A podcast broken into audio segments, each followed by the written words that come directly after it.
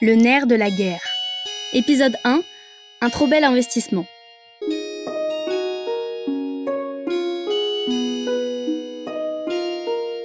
Euh, et dans mon enfance et dans ma famille, j'ai jamais entendu parler de problème d'argent.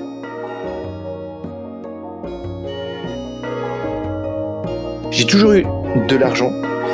Euh, j'ai toujours fait en sorte d'en avoir. Mais j'ai jamais fait. J'ai jamais choisi mes activités, mon boulot pour gagner de l'argent, quoi. C'est toujours fait parce que c'est ce que je voulais faire. Je suis parti à l'armée euh, parce que j'ai compris que là-bas, je pouvais faire, euh, apprendre et appliquer très rapidement qu'on allait me donner des, des responsabilités. Et donc, je suis parti dans un régiment parachutiste. Et parfois, on partait, et quand moi je partais en mission, par exemple, tu, c'était deux fois, deux fois et demi mon salaire. Donc, euh, je revenais d'une mission, c'était cadeau, quoi, tu vois. j'avais, j'avais facilement 20 000 euros sur mon compte, comme ça, tranquillement.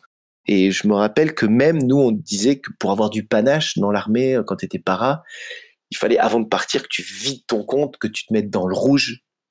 Donc moi, je voyais des mecs euh, qui faisaient n'importe quoi, qui payaient leurs bouteilles, qui partaient, euh, qui achetaient une bagnole, qui achetaient. C'était une folie. Et, et le rapport à l'argent était vraiment pas le même en fonction des gammes. Il y avait quand même ce truc de, de toute façon, on en a, et puis demain, on peut mourir, on s'en, on s'en, fout en fait.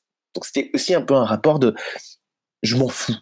Et moi, j'ai toujours regardé un peu ce rapport de je m'en fous, mais je sais que j'en ai quelque part, tu vois. Je sais que je vais en avoir. Je sais pas, c'est un peu ancré. Euh, et je sais pas, je me suis habitué à ça, même maintenant, alors que je suis comédien. Euh, je me dis, c'est bon, je vais en avoir de l'argent. Et s'il faut que j'en ai, je vais en trouver. Je ferai ce qu'il faut pour en avoir. Et ça m'a toujours réussi. Jusqu'à présent, ça m'a toujours réussi mais ça me réussit encore. Euh, moi, j'ai pas pas été élevé par mon père. Mon père m'a pas reconnu pendant toute une période de ma vie. Et moi, j'ai eu le désir de retrouver mon père. Donc, ma mère avait, savait où il était. Elle m'a jamais menti là-dessus. Elle savait où il était, où il habitait. Elle m'a donné donc euh, les coordonnées. Vers l'âge de 25, 26 ans, là, on, vraiment, on a passé beaucoup de temps ensemble. Et mon père, au bout de deux ans, on, se soit retrouvé, qu'on vive vraiment assez proches. Euh, il décède d'un cancer. Et vu qu'il m'avait euh, reconnu, je faisais partie de l'héritage. Donc moi, il avait deux filles. Mais ce qu'il y a, c'est que son mariage n'était pas réglé. En fait, il pas, il n'avait pas divorcé. Son divorce n'était pas réglé.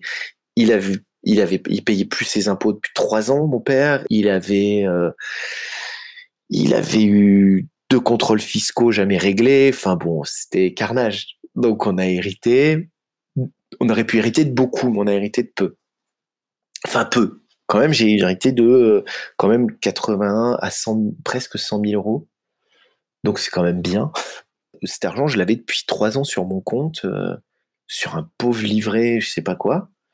Enfin, un PEL ou une connerie. Ma mère me dit, mais cet argent, tu devrais en faire quelque chose. Et, dans ma famille, on n'a pas la culture de l'argent. Tu vois, de l'argent, de le faire travailler, de machin, tout ça. Parce que je pense qu'on n'a jamais parlé de sommes comme ça, en fait. Et bon, elle me dit, mais regarde, j'ai ma coiffeuse qui a hérité elle aussi, et elle a un conseiller financier qui l'a vachement aidé, et il l'a aidé à vraiment euh, à développer euh, cet argent et surtout à développer son affaire et tout ça, tu devrais euh, l'appeler.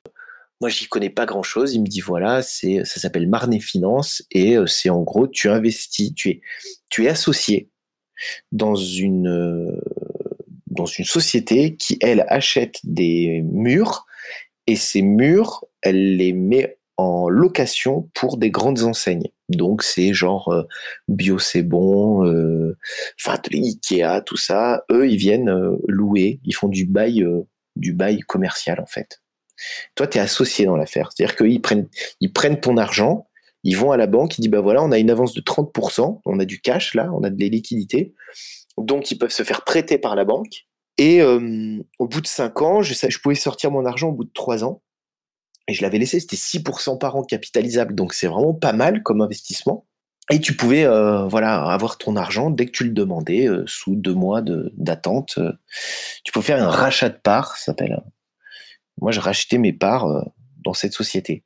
Et j'ai demandé ça en novembre, fin novembre. Moi, j'ai voulu retirer cet argent parce que c'est posé la question, j'ai 35 ans, bientôt 36, je suis intermittent, et je me suis dit, ça y est, tu as de l'argent quand même, maintenant qui a un peu fructifié de côté. Et tu sais, je me suis posé cette fameuse question de est-ce que tu t'achèterais pas quelque chose pour avoir au moins ça? Acheter, euh, acheter un, acheter un appart. Je m'étais toujours dit, je garde cet argent pour un projet. C'est l'argent de mon père, je veux pas l'utiliser n'importe comment, je veux pas le dépenser. Mais euh, si tu as un projet sérieux, je le fais. Le conseiller financier que j'avais euh, initialement part à la retraite. Et le nouveau me dit, ben moi, votre placement euh, chez Barnes Finance, euh, ça, je sais pas comment ça marche. Voilà, le directeur financier pour moi c'est un magicien parce que je sais pas comment ils font des taux de rendement aussi forts. Et je vous conseillerais d'enlever votre argent. Pendant cinq ans ça a marché, maintenant arrêtez. Donc là je lance, tu sais le, je remplis des papiers pour faire ton rachat. Pas de nouvelles. Et puis euh, mi-janvier, d'ici on a bien eu sa demande, euh, il faut qu'il remplisse tel et tel papier. Je remplis tel et tel papier en, accusé euh, réception, tu vois, la totale, recommandé avec accusé réception. Et elle dit, ben là, vous devrez avoir votre argent fin mars sur votre compte. Donc, on parle de 130 000 euros. Quoi.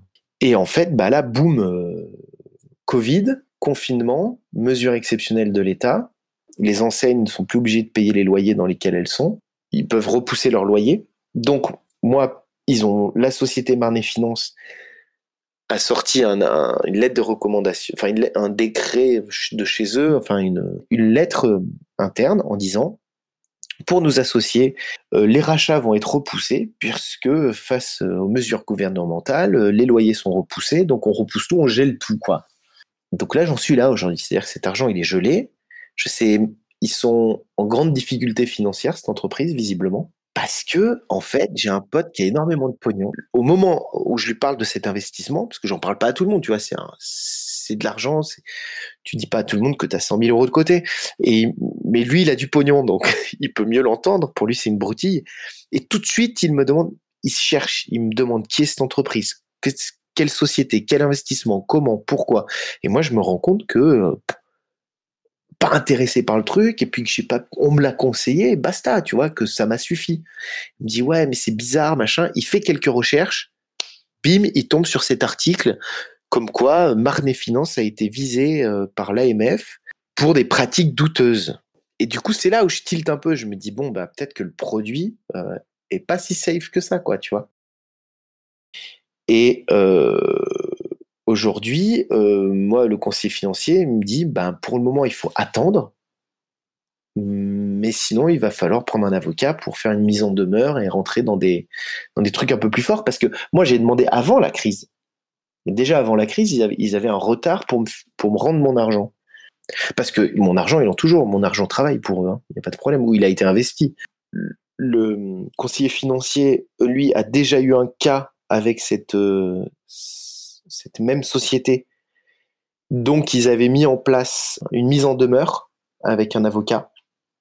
Donc, il y a un avocat qui connaît déjà le, qui connaît déjà cette société, qui connaît déjà tout ça. Mais ça, je ne pourrais le faire que quand euh, le confinement sera terminé, parce que euh, pour le moment, cette société se sert du confinement pour dire on ne peut pas vous rendre votre argent. Sauf que ça fait quatre mois que je le demande, moi, mon argent, voire cinq.